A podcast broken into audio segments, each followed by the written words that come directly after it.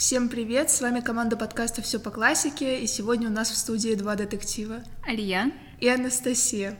В первом выпуске мы рассказывали вам про Пушкина, но мы не сказали вам самого главного.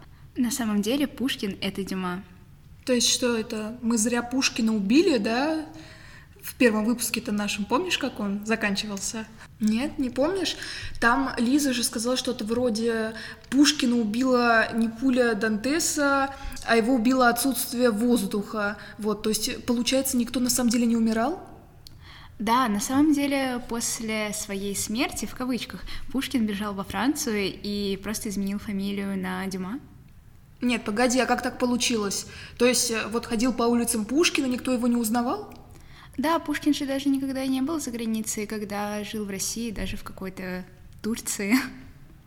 Он никуда не выезжал, и несмотря на то, что он был таким известным человеком, за границей вряд ли кто-то мог его узнать. Ну и тем более они внешне были очень похожи, если мы сравним портреты.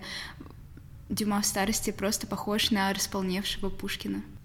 А, ну тогда можно еще вспомнить, что и у Пушкина, и у Дюма были африканские корни. Они являются так называемыми квартеронами, то есть э, плюс-минус на четверть вот э, произошли из Африки.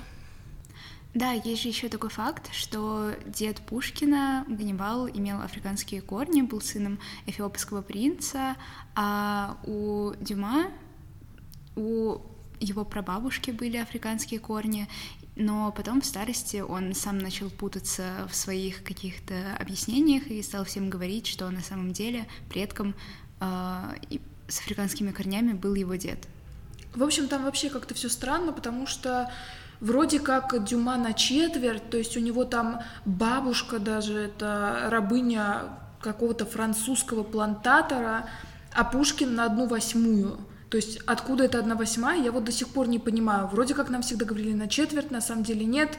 То есть э, вот это тоже камень преткновения и один из аргументов для тех, кто поддерживает э, вот эту теорию о том, что Дюма это Пушкин. Но на самом деле там что-то странное, то есть ведутся дискуссии о том, какой же процент крови у них африканский, и, по-моему, он не одинаков. В любом случае, это все неправда, и, наверное, вы здесь уже могли понять, что это просто забавные теории, которые гуляют по интернету, и мы просто решили сегодня о них вам рассказать и опровергнуть. Да, ну забавно это забавное, но когда видишь, что у каких-то таких видео о том, что Пушкин это Дюма, гораздо больше просмотров, чем у тех, кто это опровергает, мне, честно говоря, страшно становится. Вот э, я недавно нашла такого ютубера Юрия Абарина. Я не знала, кто это такой, подумала, надеюсь, не филолог. Но потом о нем почитала и поняла, что это что-то с чем-то.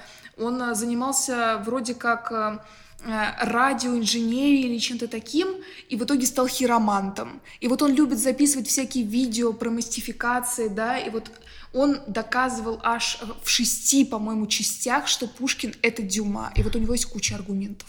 Я тоже видела эти ролики, и перед нашей встречей я посмотрела один из них. Если честно, на остальные пять у меня не хватило ни терпения, ни какого-то здравого смысла, но дискуссии в комментариях, конечно, там очень забавные.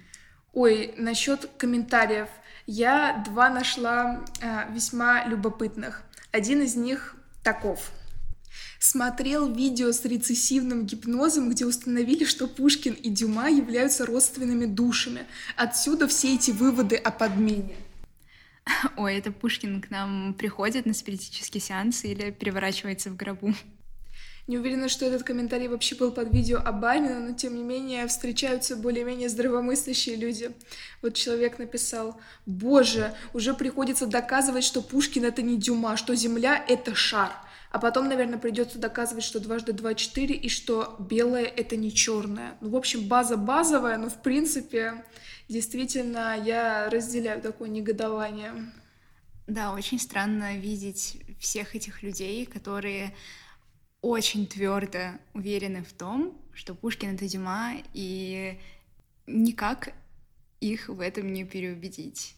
Ладно, ну для того, чтобы все-таки оказать какое-то влияние, может быть, на этих людей, которые уверены в том, что Пушкин — это Дюма. Нужно разобрать их же аргументы. Давай по ним пройдемся.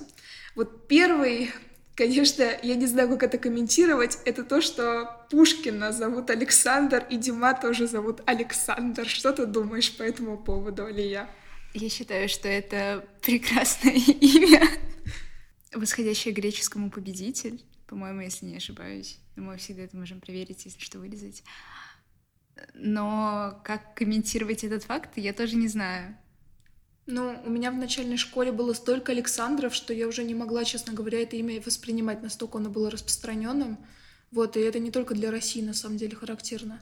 Ну, то есть это еще распространенное португальское, э, галисийское и вообще как раз французское имя. Да, и восходит к греческому защитник, то есть я могу понять, почему оно всем так нравится. Да, хорошо. Еще один аргумент. Ты его на самом деле уже назвала, что Пушкин и Дюма очень похожи на вид. Говорят, что и у того, и у другого вьющиеся волосы, глаза одного цвета. Ох уж эти глаза. Мы когда Кавку изучали, все никак не могли понять, голубые они у него зеленые или карие. Там такая тоже мистификация. Вот и здесь то же самое. Вот. И говорят, что Пушкин мог уже просто на старость лет немного пополнеть, поэтому вполне себе они похожи. Да, но тут, наверное, еще нужно учитывать, что Пушкин был невысокого роста, около 160 сантиметров, а Дюма, судя по портретам, был его выше, ну, как минимум, на голову, может быть, даже чуть побольше. То есть человек, мужчина в взрослом возрасте вряд ли смог бы столько прибавить в росте. Да, и на самом деле те, кто в этом разбираются, пишут, что даже сами кудри лежали по-разному у этих двух людей, то есть у одного были более мелкие завитки, а у другого крупные, вот. Но вообще все эти мистификаторы, они ориентируются на то, что у нас имеются только портреты молодого Пушкина и, по-моему, только старого Дюма, то есть Дюма в молодости мы совсем не знаем. Да, это, конечно, очень странно, но даже если сравнить эти портреты, все равно мне кажется, что они очень сильно отличаются. Ну, честно, я тоже совершенно не считаю, что они похожи, то есть два абсолютно разных человека. Вот я уже сказала, что у нас нет у одного портретов э, старика, ну, наверное, все-таки понятно, почему нет, а у другого, наоборот, э, в молодости. Но почему так? Вообще, еще один аргумент мистификаторов — это то, что Дюма не был известен э, как раз в молодости. То есть о его детстве практически ничего мы сказать не можем. У него рано умер отец, и вообще, когда Дюма появляется на литературной арене, он э, он без всякого рода поддержки появляется в Париже в начале 20-х годов, и просто было принято, что родители, особенно если они довольно влиятельные, давали своим детям какие-то рекомендательные письма, чтобы они могли получше устроиться в обществе. А у Дюма таких э, писем не было, поэтому все к нему отнеслись скептически. И вот проблема в чем? В том, что как раз в начале 20-х годов о Пушкине тоже не было ничего слышно. То есть то ли он был в это время в ссылке за свои вольнодумные стихи, то ли что – но он теоретически мог в это время оказаться во Франции, потому что в литературной среде начала 20 века он никак особо себя вообще не показывает. Но это же были его послелицейские годы, и он тогда работал, был чиновником 10 класса. Разве нет? То есть это вполне могло объяснять его, скажем так, литературное затишье. Тем более есть э, одна байка о том, что Пушкин начал профессионально заниматься литературой и сделал ее своим источником дохода во время болезни, когда как раз не ходил на службу, лежал дома и писал стихи. Но mm-hmm. это тоже одна из мистификаций. На самом деле там кругом мистификации, потому что у Пушкина там было какое-то странное путешествие длиной чуть ли не в 4 года, когда он в 20 году отправляется в Бессарабию, по-моему, и по другим документам его отправляют в Кишинев. В общем, где-то он 4 года проводит, и потом уже вот это была Михайловская ссылка. Из-за того, что у нас вообще принято вокруг каких-то известных поэтов создавать ну, миф о э, творце такой, да, то есть э, тоже очень много всего непроясненного. Это становится прямо такой почвой для того, чтобы мистификаторы плодились, скажем так. Да, можно вообще сказать, что Пушкин сам себя окружил вот этим вот ореолом таинственности и очень много придумал.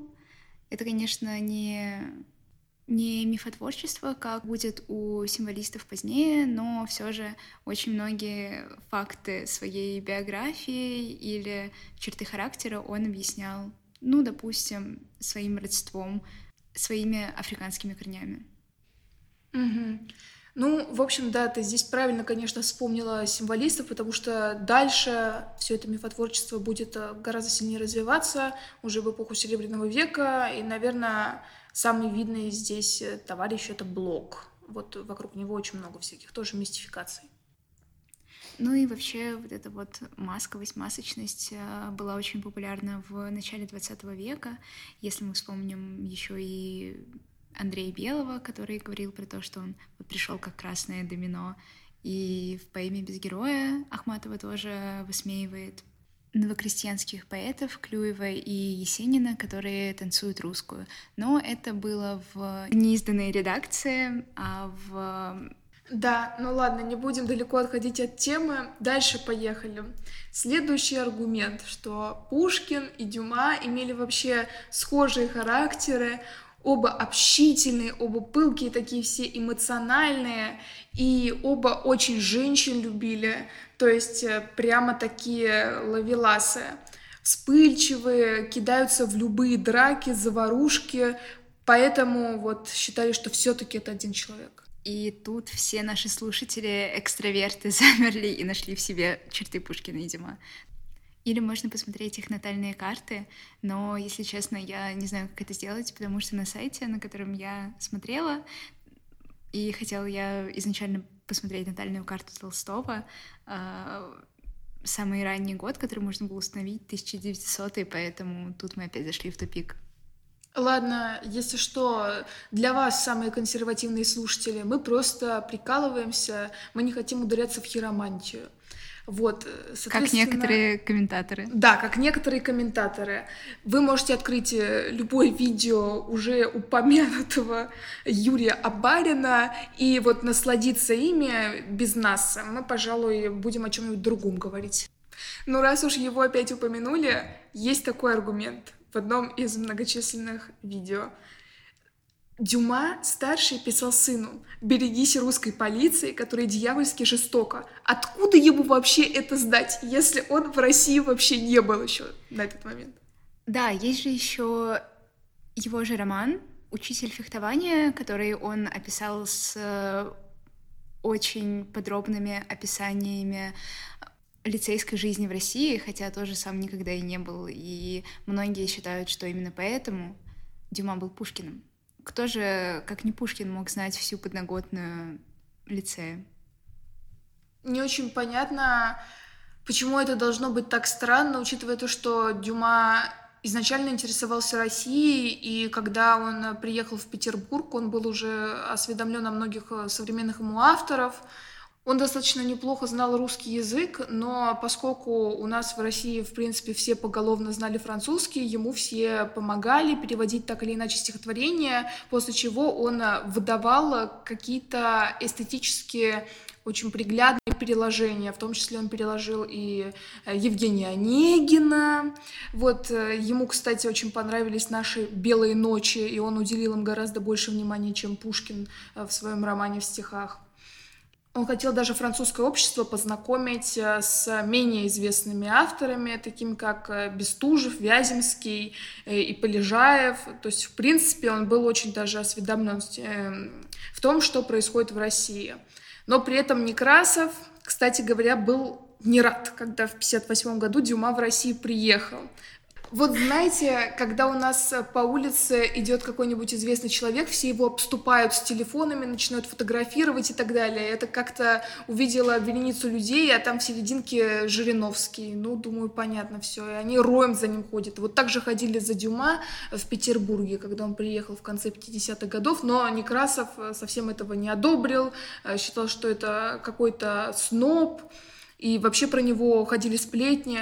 Хорош гусь, говорят. На обеде к Панаеву при жене его явился в чем-то похожем на рубашку. Такой, говорят, самохвал и мавитон, что ужас. Разумеется, он наших-то ни во что не ставит. Только один Некрасов ему не поклоняется. Вот. То есть, в принципе, много кто видел Дюма, и ни у кого не возникло мысли о том, что это Пушкин – ну и тот же Некрасов так или иначе ориентировался на Пушкина. Например, у него есть э, стихотворение, очень известное «Поэт и гражданин», где напрямую можно увидеть отсылку к поэте толпе Пушкина. Да, и, наверное, тут еще нужно вспомнить, что Пушкин действительно был очень известен. То есть, допустим, если он шел по улице, то его мог легко кто-то узнать, и все знали, что это Пушкин. Да, то есть э, тут, наверное, вопросов э, не возникало именно у современников. В отличие от, э, например, старца Федора Кузьмича, просто очень похожая мистификация. Сразу вспоминается, что Александр I на самом деле ушел в Сибирь, стал бедным старцем, который решил преподавать и так далее. И вот там какой-то один, то ли солдат, то ли батрак, якобы узнал в старце Александра и подошел к нему. Вот там были прямо какие-то сомнения. Вот так что сходство внешнее, оно играет э, свою роль в создании вот всяких таких мифов. Да, ну что ж, еще одним камнем преткновения стало что? Дюма умер э, в 1870 году. Пушкин ну, как бы... Когда умер Пушкин, как думаешь, в 70-м ли? В 39-м? Нет? Серсиева. Ужас, какой из меня филолог. Да. А Пушкин умер в 37-м. Да. Ну вот, считают мистификаторы, что кто-то знал, Пушкин еще жив, поэтому ему не устанавливали памятник. Его установили только 1880 году. Значит, кто-то ждал, пока умрет Дюма. Соответственно, так оно и есть. Это один и тот же человек. Аргумент просто неопровержимый. Логика железная. Да, ну просто логики нет никакой. Конечно, некоторые диктаторы, как, например, правитель Туркменистана, ставят себе памятник уже при жизни. Не очень понятно, почему сразу же должен был появиться памятник поэта. Ну все, Камнями сейчас закидают, скажут Пушкину еще при жизненной надо было поставить. И еще о жизни, точнее о смерти. Изначально его же хотели хранить... Нет. Изначально отпевание должно было проходить в Исаакиевском соборе, и на него собиралось прийти очень-очень много людей, но в итоге в последнюю минуту с какими-то просто тайными шествиями, знаками под покровом ночи его перенесли в другое место. Да, и когда проходили похороны, якобы никто из родственников не присутствовал при этом, а они уже потом узнали о кончине Пушкина, и, соответственно, открытый гроб тоже никто не видел, его быстро захлопнули и унесли. И якобы сотрудники третьего отделения могли все это провернуть, и в итоге в гробу оказался вовсе не Пушкин. И, кстати, потом, когда его могилу вскрыли, оказалось, что внутри лежат останки двух пожилых людей, а не Пушкина. Да, и там вообще склеп был двухэтажный. И, скорее всего, как мне кажется, это все произошло при перезахоронении, и кто знает, что вообще там могло произойти. Поэтому тоже теория достаточно шаткая. И вообще с перезахоронениями, эксгумацией могил всегда происходят очень странные вещи. Например, моя любимая история — это история про Гоголя, когда в 1931, по-моему, году открыли его могилу, и оказалось, что в ней нет черепа, и останки начинаются с шейных позвонков. И во время всего этого Стенич украл ребро, и кто-то еще украл кусок сюртука Гоголя. Ой, сразу вспомнился Гёте, который носил с собой череп Шиллера. А, да, точно. Да, и когда Александра тоже решили раскопать э, в 1921 году, это все к тому же э, Федору Кузьмичу, выяснилось, что, опять же, э, тела государя там нет. Но, скорее всего, его выкинули в воду, когда раскапывали, потому что так делали еще с некоторыми другими дворянами. Какой ужас. Да, в общем, э, я надеюсь, никто из слушателей не ел, пока слушал все это. Но вернемся немножко на машине времени, отъедем назад. Это у нас уже сейчас э, гроб, останки и так далее. А что было непосредственно перед этим? Дуэль. И опять же аргумент, что никто из друзей Пушкина, в том числе и секунданты, не сообщают о том, что была кровь при выстреле, и говорят, что стреляли это всего-навсего в ляжку куда-то. Да, хотели попасть в, то ли в ляжку, то ли в бедро, но когда Пушкин приехал домой, оказалось, что это ранение в живот, что, в принципе, наверное, не очень приятно. Наверное, это еще можно объяснить конструкцией самих пистолетов того времени. Они были не слишком точными. Ну и плюс э, свидетельство того, как Пушкину было плохо, вы можете все-таки найти кстати, можете послушать э, наш первый выпуск. Там мы на этом заканчиваем. Вот. В общем-то, современники что-то писали по этому поводу. И, кстати, насчет стрельбы. Вот еще один аргументик, что и Пушкин, и Дюма очень любили стрелять. И, кстати говоря, фехтовать. Они говорили оба о себе, что вот у них это очень получается. У Пушкина по фехтованию стояла единица. Да, в лицее была в Царскосельском очень необычная система оценивания. Единица — это лучшая оценка. Пять кстати, не самая худшая, ноль самая худшая. Не спрашивайте, где тут логика. Но один — это отлично. Соответственно, по фехтованию у него была единица, как и по русской, по поэзии или литературе, и по французской риторике. А так он учился плохо. Соответственно, что мы можем сказать о Дюма? Он тоже называл себя гениальным фехтовальщиком. И более того, оба, и Пушкин, и Дюма, учились у одного и того же фехтовальщика, Агюстена Гризье.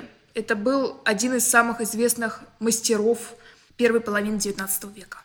И возвращаясь немножко назад, мы говорили о том, что Дюма написал роман «Учитель фехтования, не побывав в России», но как раз-таки учитель Дюма прекрасно знал об особенностях системы образования в России, потому что обучал детей фехтованию у нас. И есть такое мнение, которое, в принципе, подтверждается фактами, что именно он написал э, роман и просто отдал его Дюма. О, да, если мы будем смотреть на творчество, то мы можем и больше перекличек найти. Например, главного героя Монте-Кристо зовут э, Эдмон Дантес вообще-то, а эта фамилия нас кое к чему отсылает. Да, конечно же, к убийце Пушкина, к Дантесу. И с этим тоже связано очень много мистификации, что и Монте-Кристо — это роман про месть, и вот так Пушкин решает отомстить своему обидчику. Да, и при этом в трех мушкетерах э, Д'Артаньян якобы очень напоминает Пушкина. Они оба из бедного дворянского рода. И они оба бросаются в драку из-за неуважительного отношения к себе. Какие аргументы, а? Да, но Пушкин, в принципе, это действительно правда, был очень вспыльчивым человеком, назначал много дуэлей, хотя из них состояло всего четыре. Да. Ну а Миледи — это Наталья Гончарова, кстати, вот что я еще должна сказать. Короче, типология персонажей, какие-то переклички литературные, их, по-моему, не особо интересуют. Их интересует именно вот как есть народная этимология, например, преобразование слов разных, да, от неправильных их производит. Вот то же самое и здесь. Как будто, ну, хотят приплести что-то, какие-то поверхностные факты. Вот э, все эти персонажи из э, графа Монте-Кристо того же, приключенческие какие-то перипетии, они похожи на э, Вальтера Скотта. Ну, кстати говоря, на Скотта ориентировались многие, и Пушкин в том числе. То есть, по сути, могут быть какие-то еще общие литературные источники, поэтому все это в комплексе создает впечатление похожести уже между собой. Кстати, еще делают упор на то, что вот великолепный талант у Пушкина и у Дюма, но при этом к точным наукам они демонстрируют полную какую-то неспособность. Да, и еще контраргумент, ну, некоторые считают это аргументом за, некоторые аргументом против. Дюма не писал стихотворения, и поэтому Дюма точно не может быть Пушкиным, а Пушкин не мог не писать ничего. Хотя, насколько мы знаем, это неправда, просто стихотворение Дюма не так известно, как его проза. Да, но интересно, что мистификаторы часто приводят э, в пример стихотворение Дюма в переводе на русский язык и говорят, вы посмотрите, как на Пушкина это похоже. А это переводчик перевел, ну, значит, он хорошо перевел, на Пушкина похоже. Это очень странно, когда люди думают, что оригинал и перевод — это одно и то же абсолютно. Да, еще, по-моему, Пушкин а, перевел какую-то поэму на русский язык, но я не помню, что это было, кстати, за поэма. А потом ее же перевел Дюма. И ну, я тоже не помню, такое, что за поэма, да. но что-то такое точно было, да, какую-то поэму они перевели, но это свидетельствует о том, что поэма была популярна в то время, а не о том, что это один и тот же человек. В общем, странновато, mm-hmm. конечно. Ну и вот э, есть аргумент э, какой-то уже более детальный, то есть э, не из серии, что смотрите, и того и другого зовут Александр, а вот что, например, оба издавали собственные журналы, хотя не знаю, почему это так удивляет, у нас много кто издавал собственные журналы, и Карамзин, и Некрасов тот же. В общем, в России Пушкин издавал «Современник», во Франции Дюма издавал журнал «Мушкетер». И при этом слово «мушкетер» в переводе на русский можно перевести как «мушкет». А что такое мушкет? Это орудие артиллеристов в России, напоминающее пушку. Ну, это просто венец всех аргументов. Еще говорят о том, что у Пушкина и Дюма был похожий почерк, прямо одинаковый даже в некоторых моментах, но мне кажется, что это просто дворянское воспитание, обучение письму, каллиграфии. Ну, мне плюс-минус тоже так кажется, тем более у нас э, часто занимались этим как раз э, европейцы, то есть, опять же, носители языка учили дворян французскому. Мне кажется, существовали какие-то правила каллиграфии, которые могли это унифицировать. Вот. Ну, последний, пожалуй, у меня такой аргумент остался, который я замечала это что до 1837 года Дюма ничего не писал, что как раз-таки после смерти Пушкина, когда Пушкин, предполагаемо, и стал Дюма, приехал в Париж, тогда вот что-то уже прямо началось и понеслось. И выходит в сороковом году роман «Учитель фехтования», потом в сорок четвертом «Три мушкетера» и дальше уже «Граф Монте-Кристо» в сорок пятом году. А до этого он совсем никак себя не проявлял, Дюма. Да, это тоже такой известный факт, но его тоже достаточно легко опровергнуть, потому что, как ты уже говорила, к Дюма относились с неким предубеждением и не сразу приняли его в литературные круги, можно так сказать. Поэтому, возможно, здесь просто, опять же, совпадение. Есть же еще такой миф, который совсем не миф. Дюма часто публиковал произведения других писателей под своим именем, особенно в поздние годы, и поговаривали, что если тебе нужны деньги, приноси свое произведение Дюма, он его опубликует. Ну да, в общем, литературная деятельность такой, конечно, камень преткновения, но если мы возвращаемся, например, к тому, что Дюма сам ничего не писал, то все-таки писал. То есть у него есть повесть «Красная роза» 1931 года, какие-то очерки он издавал. Эдуард Третий у него есть. Что еще? Какая-нибудь правая рука кавалера Дежиака. ну, рассказ, в общем-то, это, то есть э, какие-то прозаические фрагменты или, например, уже более крупные даже произведения, но менее известные, он э, все-таки выпускал. Нельзя сказать, что до 1937 года ничего не было, просто самые известные тексты действительно были выпущены уже позже. Но вообще-то такое бывает. Какой-нибудь известный мне Теодор Фонтане вообще, по-моему, в 70 с чем-то лет прославился за счет своей Эфи Бриста. Почему, простите, литературное мастерство не должно нарабатываться? Ну, на этом, наверное, все главные аргументы у нас и закончились. Если вы знаете еще какие-нибудь, то обязательно пишите нам в комментарии, и мы с удовольствием их прочитаем, потому что как-никак, но литературные байки — это всегда интересно. И часто они и приводят слушателей к более пристальному изучению биографии и произведений.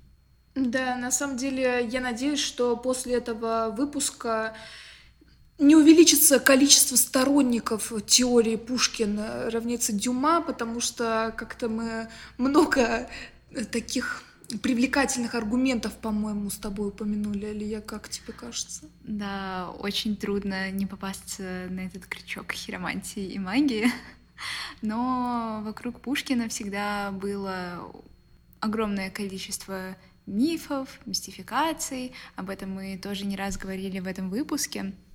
Какие-то он распускал сам про себя, какие-то додумывали современники, какие-то были придуманы уже гораздо позже его смерти, но факт остается фактом. Ну что, наверное, самое время порекомендовать какие-нибудь тексты или, может быть, материалы по нашей сегодняшней теме. Да, у меня есть э, рекомендация. Это анекдоты из жизни Пушкина Даниила Хамса. Частично они основаны на книге Вересаева «Пушкин в жизни. Систематический свод подлинных свидетельств современников». И в таком жанре анекдота там переработаны некоторые факты из биографии Пушкина. Конечно, это все вымысел. Ну, так, с небольшим лукавством это скажем. Например, анекдот седьмой. У Пушкина было четыре сына, и все идиоты. Один не умел даже сидеть на стуле и все время падал. Пушкин-то и сам был... Пушкин-то и сам довольно плохо сидел на стуле. Бывало сплошная умора. Сидят они за столом. На одном конце Пушкин все время со стула падает, а на другом конце его сын. Просто хоть святых вон выноси. Ну, рекомендация весьма специфическая, но я к ней присоединяюсь. Кроме того, упомяну книгу непосредственно прямо по теме сегодняшней. Это работа авторства некого Сергея Стародубцева. Он написал книгу «Пушкин или Дюма. Один человек. Реальность или заблуждение». Слава богу, он придерживается теории, что Пушкин — это не Дюма, не могу сказать, что здесь э, все очень-очень по-научному. Это скорее научно-популярное издание. Ну, в общем-то, если вы довольно далеки от мира литературы, вам все равно будет очень интересно. То есть вот э, как раз э, отсюда я взяла информацию про пушкинские оценки. Тут очень все как-то легко, просто изложено, но с другой стороны по фактам. И никто не запрещал мне рекомендовать постановки. Я недавно сходила в театр опереты на графа Монте-Кристо. Тоже очень вам советую.